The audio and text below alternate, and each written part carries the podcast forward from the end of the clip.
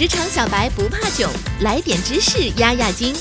这里是有识知识，本节目由三十六克高低传媒联合出品。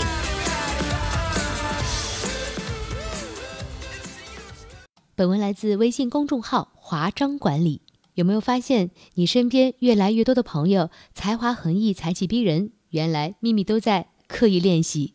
今天我就要告诉大家，刻意练习需要遵循的五个原则：一、明确知识和技能的区别；二、走出你的舒服区；三、找到优秀的导师；四、跨越瓶颈期；五、保持初心。下面就来具体了解一下吧。一、明确知识技能的区别。一直以来，传统的教学总是提供知识，然后让人们学着去运用。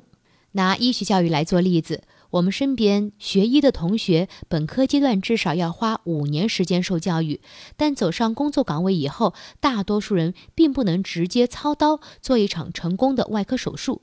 问题就在于，几乎所有的学校和老师在本科阶段的教学目的都聚焦于医学知识的介绍。而对于如何完成一场外科手术这一特定目标，并没有直接的阐述或说明。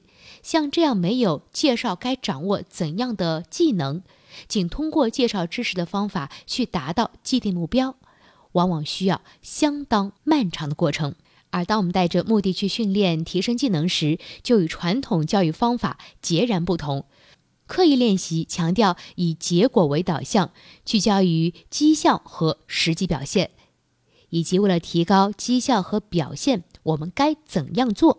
因此，正确的思考方向应该是我们怎样去改进相关的技能，而不是我怎样传授相关的知识。二，走出你的舒服区。一个人遇到的挑战越大，大脑生理结构上产生的变化越大，大脑的适应能力也就越强。这样的变化源于我们的身体对体内保持稳定平衡的渴望。当身体感受到压力，原来的平衡就无法保持，身体便会开始响应这种变化，以建立新的体内平衡。比如，你给自己制定一个晨跑计划，每周跑三次，每次半小时。在开始跑步第一周，你可能会感到小腿酸痛，这主要是由于腿部肌肉供氧不足。不过，当你坚持下去，身体就会生长出新的。毛细血管来为腿部肌肉提供更多的氧，使你的双腿适应这种强度的运动，重新回到它的舒适区，新的平衡就这样被建立起来。面对压力，打破平衡，适应变化，重建平衡，这样循回往复，不断走出舒适区，利用身体渴望平衡、调整适应能力的练习过程，能够帮助你更快地达成目标。不过，新的平衡一旦达成，你的身体会再度感到舒服。因此，要使改变不断进行，你必须不断给自己加码，比如跑得更远一点，速度更快一点，否则改变也就停止了。需要注意的是，不要在长时间里过分逼自己，这样反而会阻碍你的提高，导致倦怠和学习低效。科学研究表明。大脑对于处在舒服区之外却离得并不太远的甜蜜点上的挑战，改变最为迅速。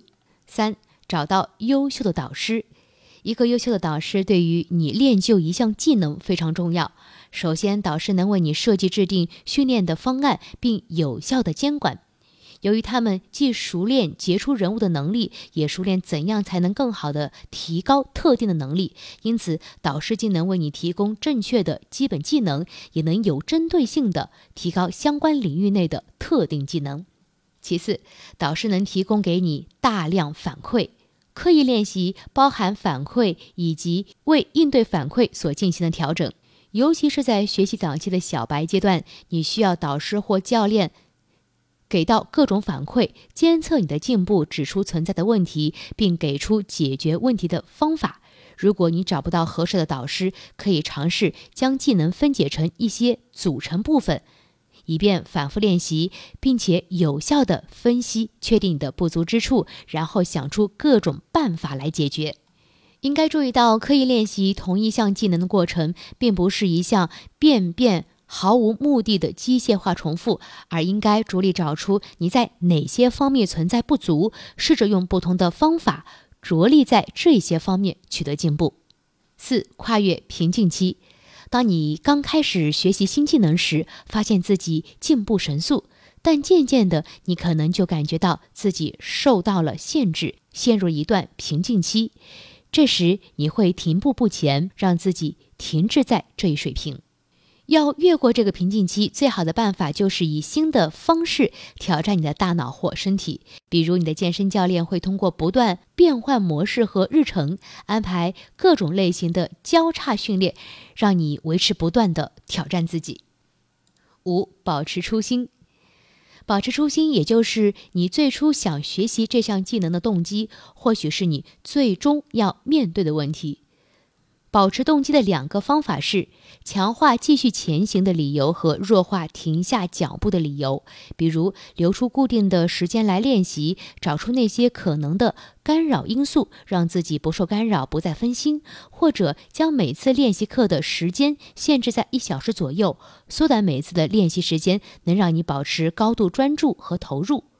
除此之外，你还可以寻求内在动机和外部动机。寻求内在动机，也就是说，你必须相信自己可以成功，因为一旦你已经练习了一段时间，并且可以看到结果，这本身就构成你继续前行下去的动力。寻求外部动机，最简单直接的办法就是其他人的认可和崇拜，另外找到志同道合的伙伴，加入一个社会组织、兴趣团体，将团体伙伴情谊和共同目标作为自己坚持下去的动力，也不失为一个好方法。无论你是孩子还是成年人，无论你是否有天赋，只要掌握正确的方法，你的梦想都可以实现。从今天开始，刻意练习吧，走出你的舒服区，为自己制定目标，然后去寻找一个优秀的导师提供帮助，努力跨越瓶颈期。当然，也要保持初心。